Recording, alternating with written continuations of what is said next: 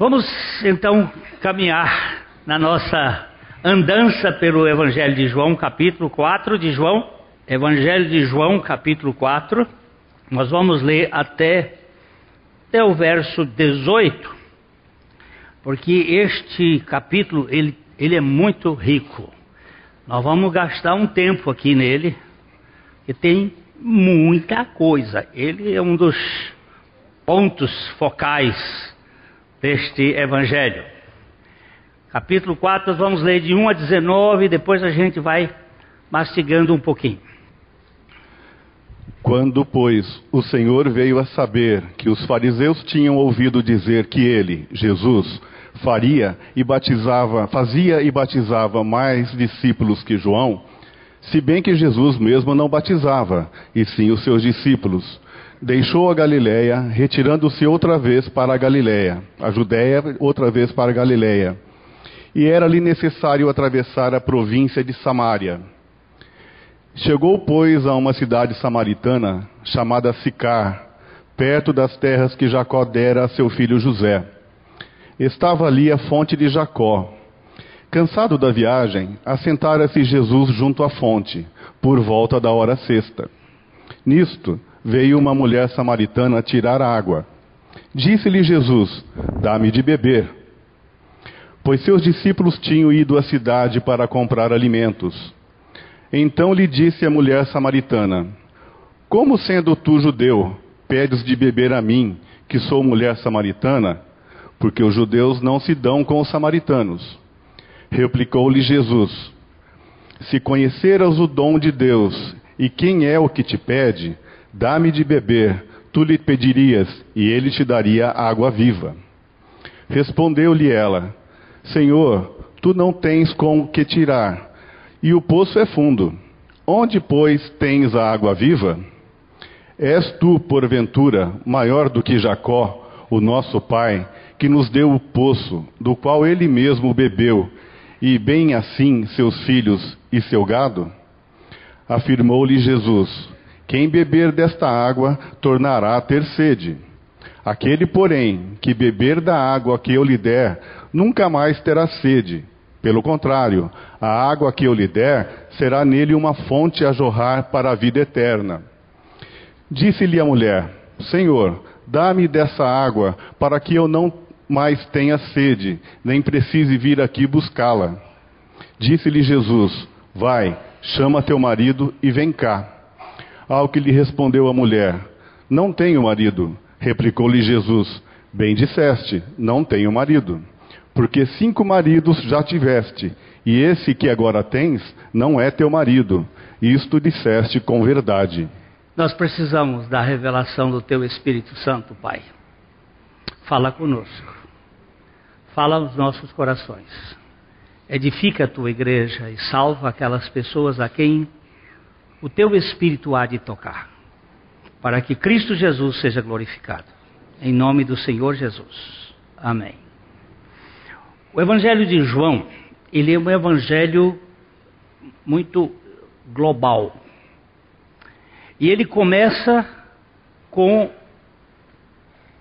um, um apontamento para aquele que é desde antes que alguma coisa existisse.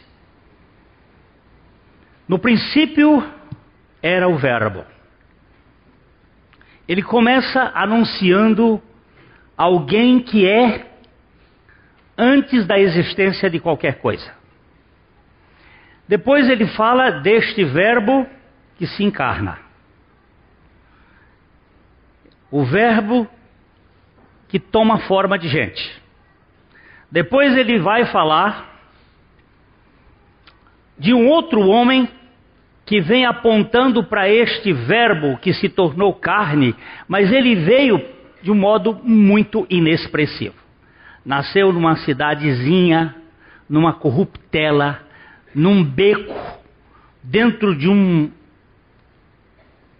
uma manjedoura, no meio de bodes e ovelhas, inexpressivo. O Deus, Criador do universo, agora chegou sem endereço, numa cidadezinha, foi criado num lugarejo, numa cidadezinha pequenininha do, da Galiléia e Nazaré, um simples carpinteiro, e que precisava que alguém dissesse: oh, Este cara inexpressivo é o Cordeiro de Deus. E o João aponta para ele. E a partir daí começam os encontros. Jesus encontra os seus discípulos. Ele começa a buscar. E você vai ver que eles aparecem e Jesus os busca e os traz para relacionamento.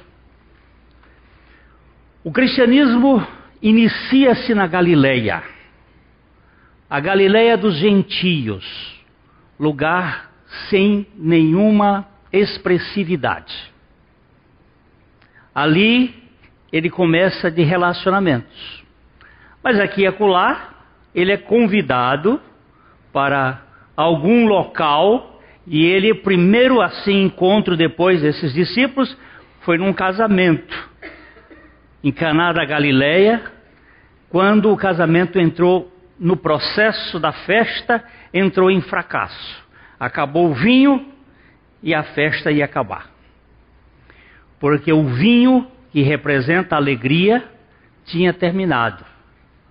E quando, se, quando acaba a alegria na adega da vida, o homem entra em depressão. O casamento entra em falência. E Jesus estava ali para transformar a água em vinho e fazer com que a festa perdurasse. Dali, Jesus foi para a Judéia, foi para Jerusalém.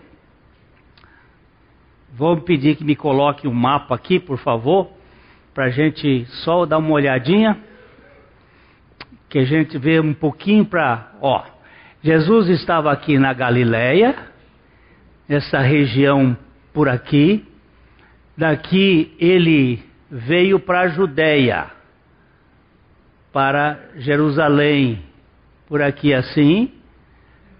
É? Daqui ele realizou um, alguns milagres Daqui ele foi uh, para a região mais ou menos aqui assim para batizar, que é isso que nós vamos verificar aqui. No capítulo 4 diz assim: Quando, capítulo 4, verso 1. Quando, pois, o Senhor, pode deixar esse o, o texto, o, o, eu vou voltar, vou deixar o mapa lá. Quando, pois, o Senhor veio saber que os fariseus tinham ouvido dizer que ele, Jesus, batizava, fazia e batizava mais discípulos do que João. Se bem que Jesus mesmo não batizava, e sim os seus discípulos, deixou a Judéia e retirou-se outra vez para a Galiléia. Ó, quando Jesus ouviu que começaram a fazer comparações. Jesus batiza mais gente do que João. Começa a fazer comparação de adeptos. Qual é a igreja maior? Qual é a igreja mais importante? Aí começam os problemas, as disputas porque o homem busca multidões para ter poder, para buscar reconhecimento. Esse é sempre uma grande luta que qualquer profeta de Deus tem. Então Jesus saiu daqui e foi para esta região por aqui assim para para batizar com seus discípulos. Quando os fariseus, aí diz aí, vamos voltar agora para o texto, depois você volta aqui, nós vamos para lá e para cá. Vamos para o texto. Quando, pois, o Senhor viu, veio a saber que os fariseus tinham ouvido dizer que Jesus batizava mais discípulos do que João, Se bem que Jesus mesmo não batizava, e sim os seus discípulos, ele deixou a Judéia, retirou-se outra vez para a Galileia. Agora preste bem atenção. E era-lhe necessário atravessar a província de Samaria. Aqui tem uma coisa muito importante. Vamos agora voltar para o, o, o, mapa, por favor. Jesus estava por aqui e ele tinha que passar esta região aqui, Samaria. Samaria não era bem vista pelos judeus. Quando o rei Salomão morreu, hein? Quando o rei Salomão morreu, o que, que aconteceu? O reino foi dividido. O filho Roboão aumentou os impostos,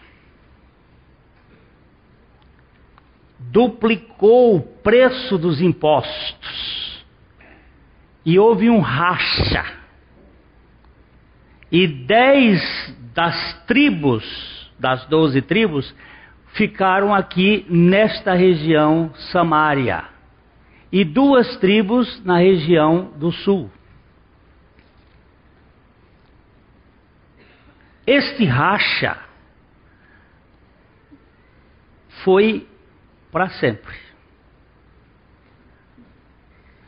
No ano 722 antes de Cristo, os assírios tomaram esta região de Samaria, aqui está a capital Samaria, tomaram essa região e pulverizou o povo.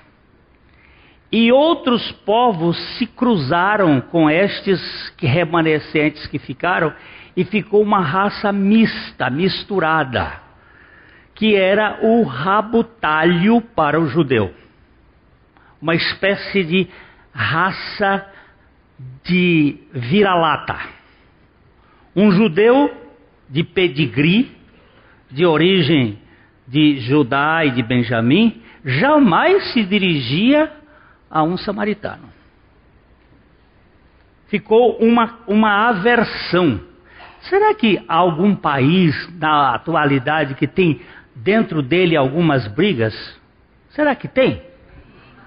Tem? Dá um exemplo. Dá um exemplo, dentro de um país aqui, do mundo moderno que tem uns não gostam dos outros? Na Índia tem. Tem. Na Índia tem. Mas nós temos um outro aqui mais para cá. Espanha. Não tem um grupo lá na Espanha que, que quer se separar? Não tem? Como é que eles chamam?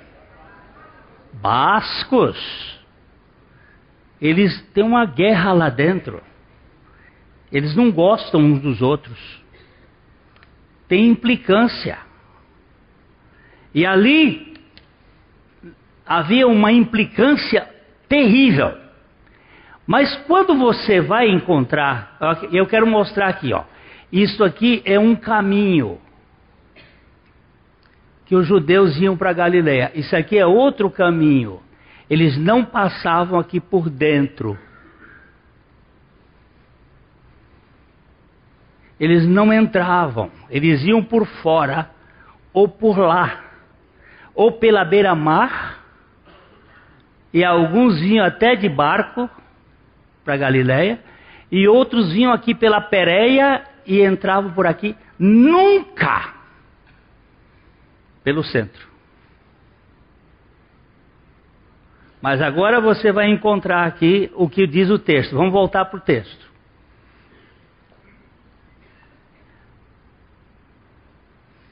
Era-lhe o que? Necessário atravessar a província de Samaria. Nós já pegamos no capítulo 3 três vezes três coisas que são necessárias. Vamos voltar aqui para a gente ter a visão geral. Capítulo 3 de João, versículo 7. O que, que é necessário? O que, que é uma coisa necessária? Mas, não, o que, que é uma coisa necessária? Sem a qual não é possível. Uma coisa necessária é aquilo sem a qual não se pode viver.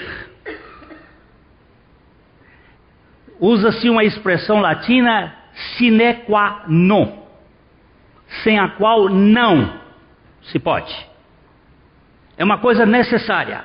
Nós temos três coisas necessárias no Evangelho de João, no capítulo 3. A primeira no versículo 7. Não te admires de eu te dizer, importa-vos nascer de novo. Aperta o dedo aqui nesse importa-vos. Dei. Esta expressão aqui é a expressão é necessário, é imperioso. Não pode ser outra coisa senão isto. O que, que é necessário para o pecador? Nascer do alto ou ser nascido, como nós já temos visto. Importa-vos ser nascido de novo. Porque ninguém nasce de novo porque nasce, mas ele nasce porque ele é nascido. Esta é a necessidade de qualquer pecador: ser nascido. Tem uma segunda imperiosidade no capítulo 3, que é no verso 14. É necessário, é imperioso, é aquilo que não pode acontecer, não pode não acontecer com relação ao Salvador, ele tem que ser levantado da terra. E do modo por que Moisés levantou a serpente no deserto, assim importa que o filho do homem seja levantado. Aperta o dedo aqui no importa. Dei.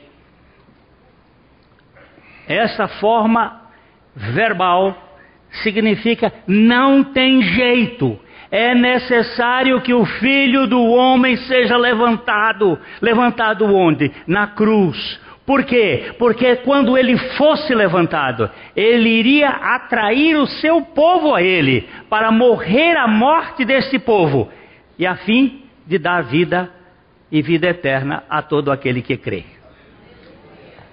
É necessário, é imperioso. Agora, Vamos ver o terceiro, a terceira imperiosidade no versículo 30 do capítulo 3. Convém que ele cresça e que eu diminua. Aperta o dedo aqui no que.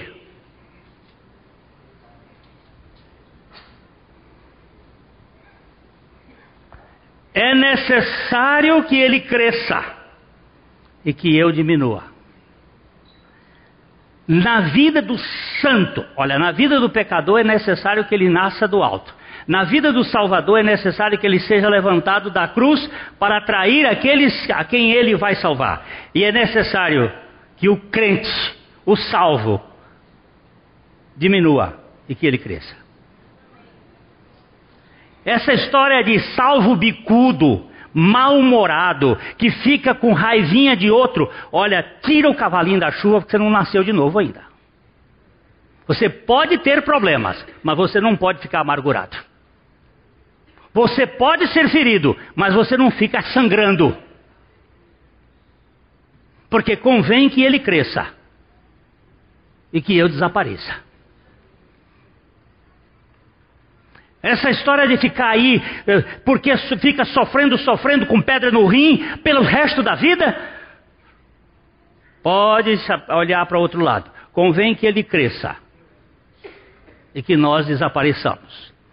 Agora tem um quarto imperiosidade no capítulo 4 de João.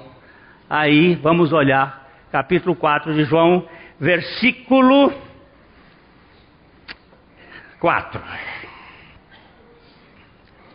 e era-lhe necessário atravessar a província de Samaria. Aperta o dedo.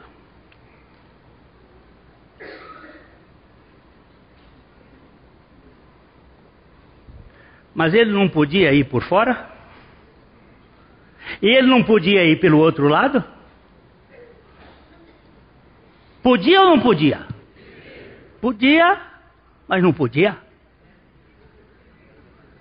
Era necessário. Fazia parte da agenda dele.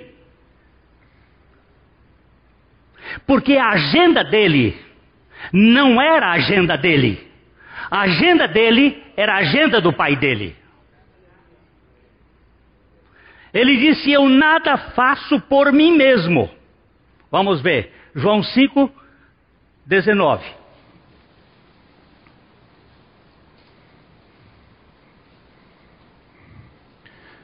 Então lhes falou Jesus: Em verdade, em verdade vos digo, que o filho nada pode fazer de si mesmo, senão somente aquilo que vir fazer o Pai. Porque tudo que este fizer, o filho também semelhantemente o faz. Ele está dizendo que a agenda dele não é dele. A agenda dele é do pai. O filho nada pode fazer de si mesmo. Ele não veio, vamos ver o versículo 30. Ele não veio fazer a sua vontade. Eu nada posso fazer de mim mesmo. Na forma por que ouço, julgo. O meu juízo é justo, porque não procuro a minha própria vontade, e sim a daquele que me enviou.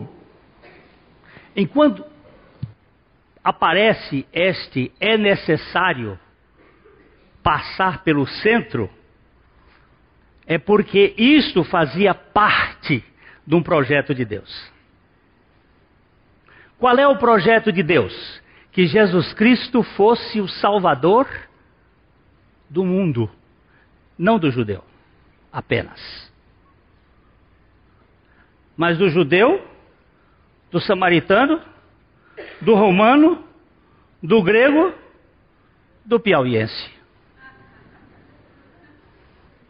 Se até os confins da terra,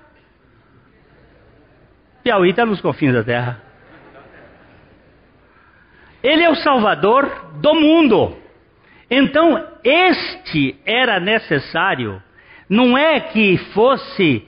Ah, não, não tivesse outro caminho. Tinha. Tinha pelo menos dois caminhos que os judeus normalmente usavam. Mas aqui era o caminho que lhe obrigava passar por Samaria porque Deus tinha alguém em Samaria que ele precisava tocar. A agenda de Deus é dirigida por Deus. Há um pastor que disse que ele escreveu um livrinho chamado Deus Me Ama. Alguém já leu esse livrinho? ele conta a sua história. Durante 20 anos, 20 anos. Esse é um dos livros bons de se ler na vida. Quem não leu esse livro já perdeu bom tempo na sua vida. Wayne Jacobsen, ele conta que ele, durante 20 anos, foi pastor na base do dever, na base do, do executivo.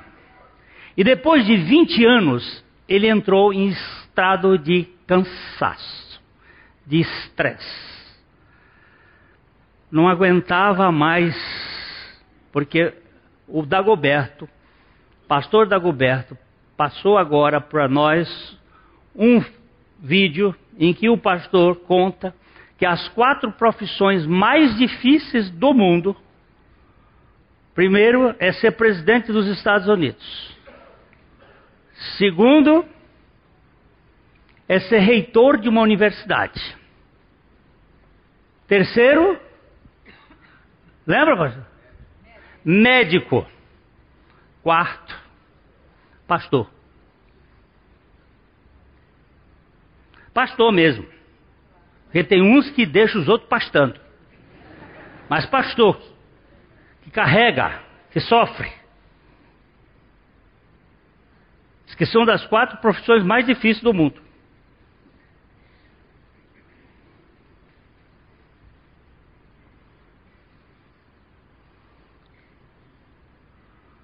Você imaginou um médico que não tem hora para. O sujeito atende, vai de madrugada.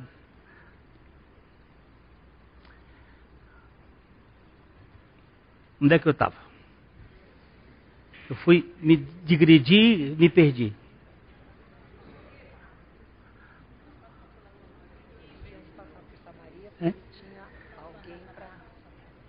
É, mas é, eu estou eu tô no necessário aí, mas é, é uma coisa que estava me chamando a atenção e eu não. Me... Deu? E este homem cansado, cansado, resolveu falar com Deus. Senhor, eu estou cansado. Eu não aguento mais o peso da igreja. Eu estou muito cansado. Os problemas são grandes. E o Senhor disse assim: Mas você está carregando o problema de que igreja? Da sua, da minha não. Da minha carrego eu. Você está carregando o problema da sua igreja. Mas Senhor, não, não vem com essa conversa para cima de mim. Que você está trabalhando para a sua própria imagem. Você está trabalhando para realizar a sua própria vontade. Não venha com essa para cá dizendo que eu lhe pedi alguma coisa que eu nunca lhe pedi nada. Quer dizer que esses 20 anos que eu tenho trabalhado na tua igreja tem sido inútil? Ele disse: você tem trabalhado na sua igreja, você tem trabalhado na sua imagem, você tem trabalhado para produzir a, o seu ministério, não o meu. Porque o meu eu faço. E quando eu quero alguém nele, eu coloco, mas eu não coloco peso. E aí ele disse: O que, que eu faço agora? Ele disse: Se você quiser vir trabalhar comigo, sente e deixe que eu te uso.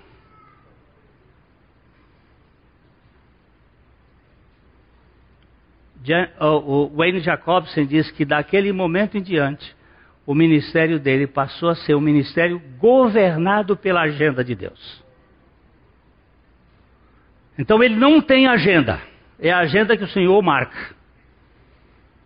E aqui é a agenda de Jesus era necessário atravessar a província de Samaria. Você imagina o que significa ir o meio desse povo. Samaria. Chegou, pois, a uma cidade samaritana chamada Sicar, perto das terras que Jacó dera a seu filho José. Aperta aqui em Sicar. Desce um pouquinho mais aqui desce um pouquinho mais, desce um pouquinho mais, vai lá um pouquinho mais. Sicá significa bêbado. Provavelmente outro nome para a cidade, sobe um pouquinho mais, de Siquém. Uma cidade na Samaria, próxima ao poço de Jacó. Siquém. Aqui está, vem cá rapaz, a mãe tá, sua está aqui. Você perdeu da mãe, você está aí. Ah, Filho perdido de mãe dá um trabalho. Sicar. Você sabe quem, que cidade é esta?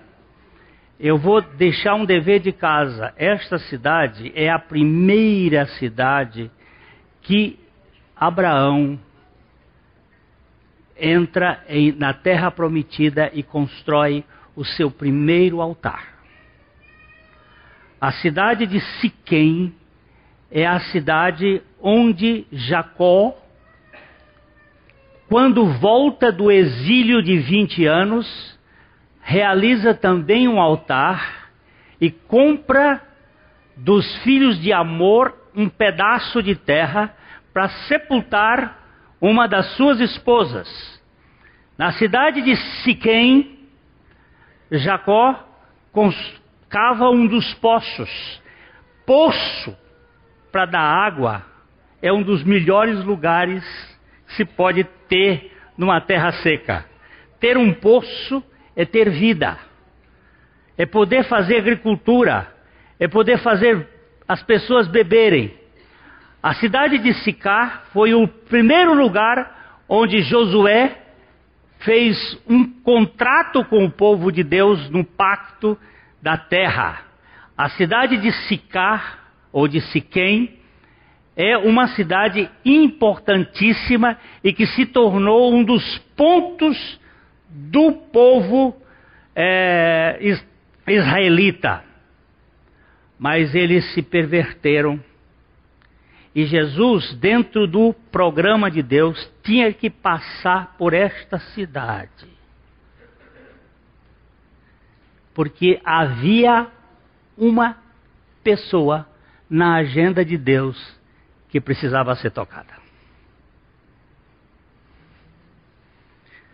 Quando Deus quer tocar em alguém, ele faz os seus mensageiros fazerem viagens por onde ele quer que esses mensageiros vão.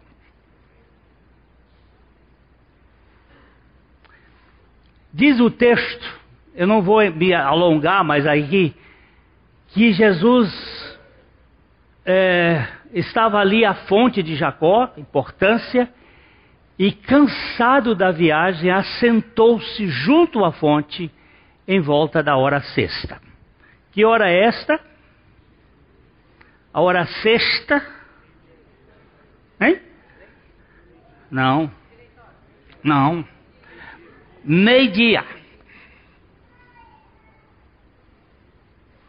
A hora sexta na vida de Jesus é muito importante. A hora sexta da cruz é quando o sol se escureceu. E houve trevas sobre a face da terra na hora da crucificação de Jesus. A hora sexta aqui é uma hora em que é, ninguém vinha buscar água no poço a não ser as pessoas que tivessem um estigma, alguma marca, alguma coisa que lhe fosse ruim, porque as mulheres normalmente que é quem carregavam água, os homens nunca iam carregar água, eram as mulheres que carregavam os cântaros. Elas vinham normalmente ou pela manhã cedo, ao romper do dia, quando não havia tanto calor, e a cidade de Sicá até o poço dava mais ou menos uns dois mil metros. E eles tinham que ir lá buscar água e levar. E ela dava duas, três, quatro viagens, lata d'água na cabeça. Lá vem Maria. Hoje nós temos a facilidade de ter água encanada, ninguém faz tanta. Mas a mulher tinha que trabalhar e esta hora sextas, Jesus cansado. Eu gosto de ver a Bíblia porque ela mostra a, a humanidade de Jesus. Ele cansou. Ele fez uma viagem lá do outro lado, atravessando, subindo montanhas, porque essa região tem dois montes muito importantes, Ebal e Gerezim. É uma região montanhosa, e vocês andando em lugares montanhosos é cansativo. Cadê o Hélio? O Hélio hoje está ali. Daqui para Maringá, meu velho, você já chegou lá com a língua de fora, não foi? Fique em pé aí, Hélio. Só para vocês verem o tamanho do homem. Tá vendo só? Ele chegou lá, daqui para Maringá a pé. É mais ou menos o caminho que Jesus fez. Pouquinho menos. Ele chegou cansado. Chegou cansado. E ele sentou. E, e os seus discípulos foram até a cidade comprar. Diz a doutora Edmeia que ou compra grande, ou supermercado grande, porque foram 12 para carregar tudo. deixar ele sozinho, cada um levando alguma coisa para trazer comida. E Jesus sentou-se, porque estava ali cansado de viagem, sentou-se Jesus junto à fonte por volta da hora sexta. Nisto veio uma mulher samaritana tirar água. Uma mulher que vem tirar água a esta hora é que ela não era bem vista pelas outras. Existem aqui várias op opiniões. Alguns dizem que esta mulher tinha sido divorciada cinco vezes. Os maridos a rejeitaram. A doutora Edmeia dá essa versão de que o, o, o, o, problema dela é que ela tinha muita sede de amor, de significado, porque ela tinha sido rejeitada cinco vezes. O marido, naquele tempo, podia rejeitar a mulher por qualquer coisa. Ele divorciava. E na cultura samaritana, a mulher podia se casar. Na cultura judaica, não. A mulher divorciada, ela não podia se casar. Essa é uma ideia. Outra ideia é que ela era uma aranha negra. Ela era uma matadora de marido. Já tinha matado cinco. Ou seja, é, era uma pessoa que tinha muita energia e consumia bastante. Aí vocês entendem o assunto. E ela tivesse desgastado e tinha matado cinco. São ideias. A Bíblia não fala, só fala que ela teve cinco maridos e o marido que agora tinha não era dela. O fato é que ela era uma mulher que não era muito bem vista pelas outras, porque ela veio buscar água ali, a esta hora. Agora você vai verificar. É, veio uma mulher samaritana tirar água, disse-lhe Jesus: Dá-me de beber. Eu não vou mais do que isso aqui hoje. Mas eu vou dizer uma coisa: esta é a única vez que Jesus pede algo a alguém na Bíblia.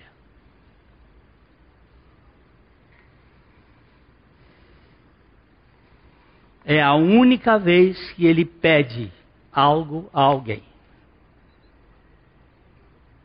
Ele dá ordens em outros lugares, ele manda, vai buscar aquele jumento. Mas aqui ele vira-se para a mulher e diz: Dá-me de beber.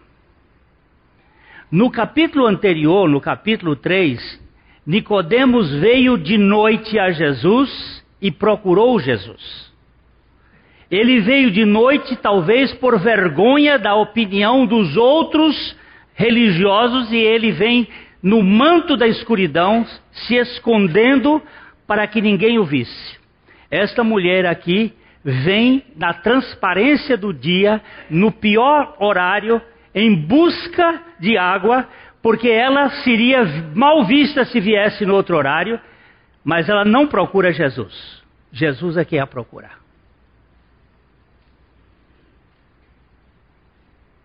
Jesus é quem inicia o diálogo com ela. Nicodemos vem a Jesus, pergunta a Jesus e Jesus responde. Aqui Jesus começa um diálogo com a mulher samaritana. Ele inicia. E ele inicia a partir de uma necessidade humana dele. Ele estava cansado. E ele estava com sede. Ele não teve vergonha de, diante de sua própria necessidade, virar-se para uma mulher que não era possível um homem conversar com uma mulher. Não era possível um judeu conversar com outro samaritano. E não era possível nem admissível um judeu falar com uma samaritana.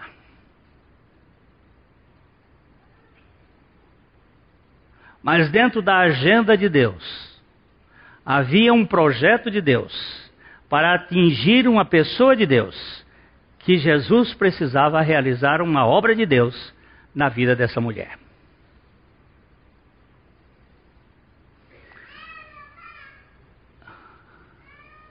Dá-me de beber. Aqui, então, surge uma questão. Explica que os discípulos tinham ido à cidade para comprar alimentos. Então lhe disse a mulher samaritana: Como tu, sendo judeu, pedes de beber a mim, que sou mulher samaritana? E aí explica, porque os judeus não se dão com samaritanos. Talvez a melhor expressão desse texto é: os judeus odeiam os samaritanos. Têm aversão pelos samaritanos. Não gostam dos samaritanos.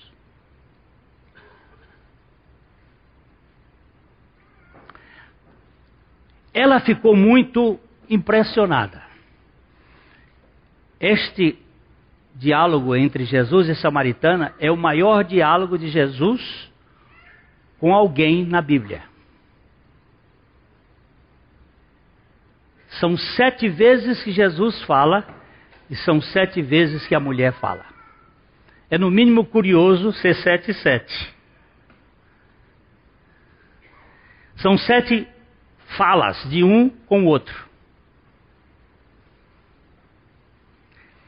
Nós temos aqui um homem com sede de água, sendo a fonte da água viva, pedindo água a uma mulher com sede de significado, para começar um diálogo, um diálogo de salvação. Jesus não se escondeu na sua necessidade não se escondeu na sua etnia religiosa, não se escondeu, ele se expôs, ele se abriu com aquela mulher e ele diz: Dá-me de beber. Vamos só para terminar aqui, que a gente vai trabalhar o texto mais para a gente ver como é que Jesus toca na gente, como é que ele vai tocar em cada um de nós, para nos matar a sede de significado, porque todos nós aqui estamos aqui somos carentes. Se você disser eu não sou carente, eu vou dizer você é careta. Você é um orgulhoso. Porque todos nós somos carentes e, e carentes mais ainda, carentes de amor. Não de amor de troca, mas de amor absolutamente incondicional. E este é o que Jesus sabe fazer muito bem. Se conheceras o dom de Deus, e quem é que te pede, dá-me de beber, tu lhe pedirias, e ele te daria água viva. Jesus começa numa necessidade física para buscar a atenção da mulher para a sua necessidade espiritual. Ele vai do concreto para o abstrato. Vai da terceira dimensão para a quarta dimensão, dizendo: se tu conheceras aquele que te pede, dá-me de beber, eras tu que irias pedir-lhe, e ele te daria água viva. Agora entramos num conceito que transcende a nossa mente. As coisas espirituais não são entendidas do modo ponto de vista da nossa mente finita. Aí precisa de revelação. Então ela diz aqui: res, é, é, respondeu-lhe ela, Senhor, tu não tens como tirar, não tens com que tirar. O poço é fundo, onde, pois, tens água viva? Porque nós só conhecemos aquilo que passou pelos nossos sentidos. Você está falando de um. O poço é fundo. Que vasilha você tem? O senhor não tem com que tirar. Cada pessoa trazia um cântaro e trazia uma vasilha para poder tirar a água do poço. Colocava na, ou com um sarilho ou então soltando a corda até lá embaixo, pegava a água, puxava, botava no seu e levava aquela vasilha, porque aquilo não era comum. Tinha que todos ter. O senhor não tem. O poço é fundo. Que história é essa de água viva? Você vai verificar que Jesus muitas vezes fala uma coisa e os discípulos entendem outra? Ele fala de fermento de fariseus, eles entendiam, ele não trouxe pão. Porque nós não entendemos as coisas espirituais. E essa mulher ficou perplexa e querendo saber como é que pode, que água viva é esta? Afirmou-lhe Jesus: Quem beber desta água tornará a ter sede.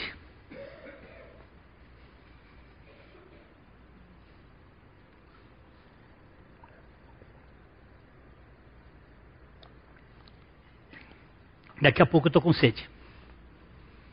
Tornará a ter sede. Mas quem beber da água que eu lhe der. Quando?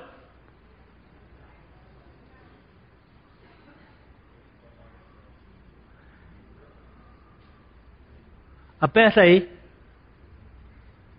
Esse, essa expressão aqui, nunca mais. Eis, jamais. Nunca mais. Pode deixar, pode deixar, não precisa entrar aí no, no. Nunca mais terá sede. Quando? Tem umas, nós vamos estudar os nunca do Evangelho de João. Tem uns nunca. Nunca. Nunca. Nunca mais terá sede. Que sede é essa? Sede espiritual. Cansaço, nós vamos ter. Fadiga, nós vamos ter. Mais física. Mas a alma, nunca. Nunca mais terá sede.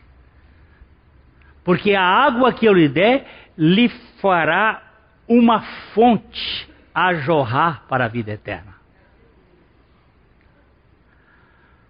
Você tem sede de quê?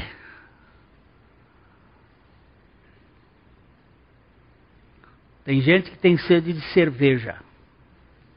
Tudo bem, cerveja que isso pode matar a sede. Tem gente que tem sede de Coca-Cola. Tem gente que tem sede de.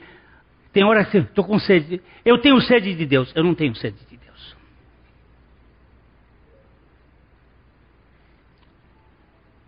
Ele já está em mim. Eu tive sede de Deus. Mas agora eu não tenho mais sede de Deus. Eu não busco mais a fonte, a fonte agora está em mim. Eu não estou buscando mais, não, ele jorra dentro de mim. Senhor, eu, eu sei que tu és a fonte. No livro que nós estamos estudando com os homens, é um livrinho, o resto do Evangelho, ele diz uma frase muito bonitinha que diz o seguinte: Eu não sou um pesquisador, um procurador de Jesus Cristo. Eu sou um descobridor do que eu já tenho. Eu não estou buscando mais. Eu quero mais de Cristo. Eu quero mais e mais de Cristo. Não, eu não quero mais de Cristo. Eu já tenho tudo de Cristo. Eu só quero descobrir o quanto que eu tenho dele, o quanto ele se revela. Ele já está em mim. E ele é tudo. Nós vamos parar de buscar aquilo que nós já temos. E sim nos apossar daquilo que nós já temos. Hã?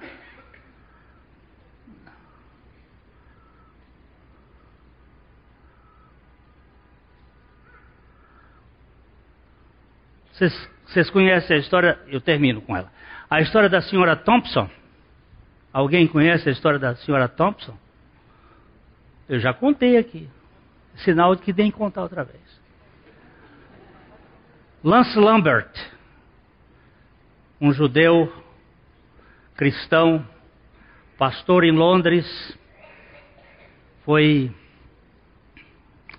é, organizar uma igreja alugaram um terreno grande, isso na década de 60, no tempo dos Beatles. Lá no centro de Londres, um lugar grande, uma chácara grande, muito grande. Alugaram aquela casa e, e foram arrumar para a igreja se reunir.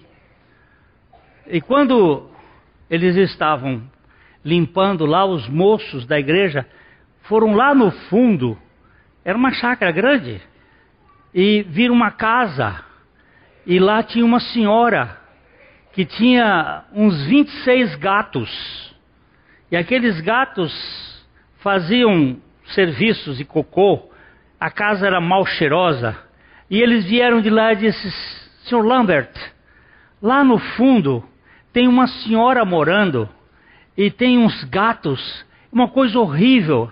Aquela mulher está passando necessidade, ela ela está passando fome.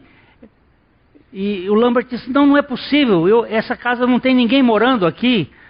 Foi afiançado aqui pela, pela empresa que não tinha ninguém. Disse: Mas tem lá. E ele foi lá e realmente estava aquela senhora.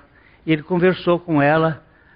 E ele disse: Nós vamos arranjar um jeito de, de ter um seguro, um social security para a senhora, uma ajuda do governo para a senhora se não passar.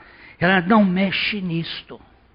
Ele, o Lambert resolveu, foi a, a, uma empresa do governo, a empresa mandou ele ir no banco para conversar com o gerente.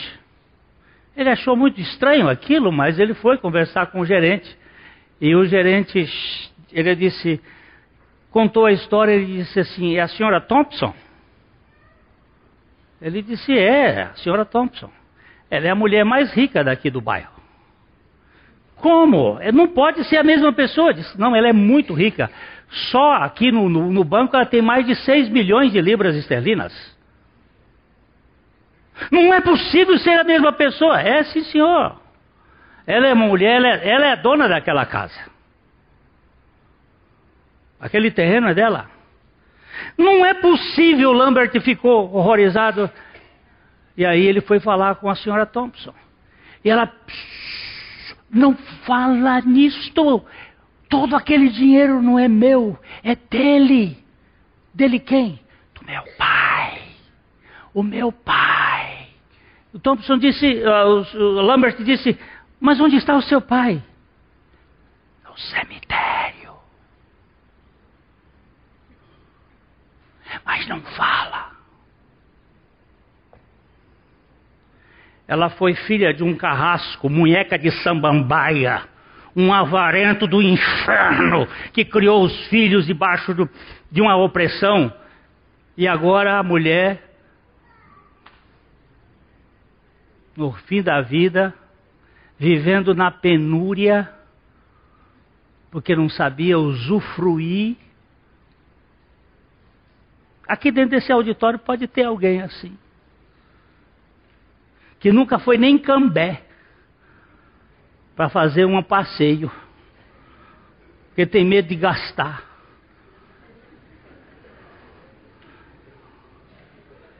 Sabe o que existe? Existe? Miseráveis.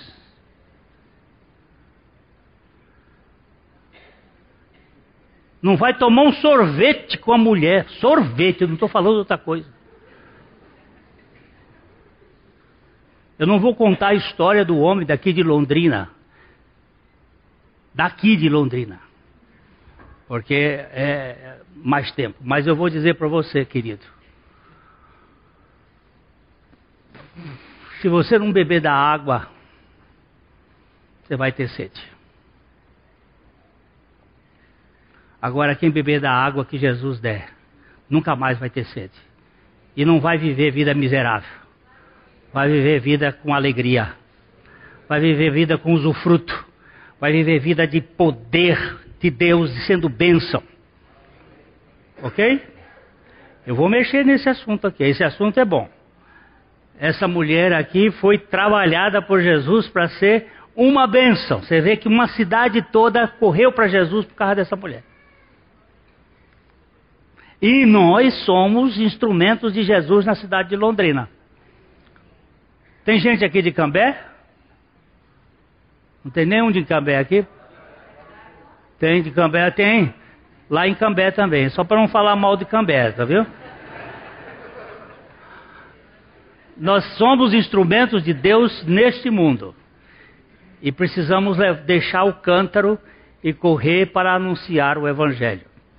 O Senhor Jesus, ele, ele deixou um, um, uma questão para nós pensarmos. Ele disse: vocês, quando se reunirem, é, vocês precisam anunciar a minha morte até que eu volte. Eu vou morrer, meu corpo vai ser partido, o sangue vai ser derramado para remir todo aquele que crê. E vocês, quando reunirem, vocês vão contar isto, vocês vão se lembrar disto, vocês vão falar disto, até que eu volte. Eu acredito que o Senhor esteja voltando, muito mais próximo do que nós podemos, possamos imaginar. Muito mais próximo. É... Mas, enquanto ele não voltar, nós estamos dizendo que Cristo morreu e ressuscitou e que eu morri e ressuscitei com ele, para que ele viva em nós, viva em mim e viva em você, e nós possamos ser bênçãos neste mundo.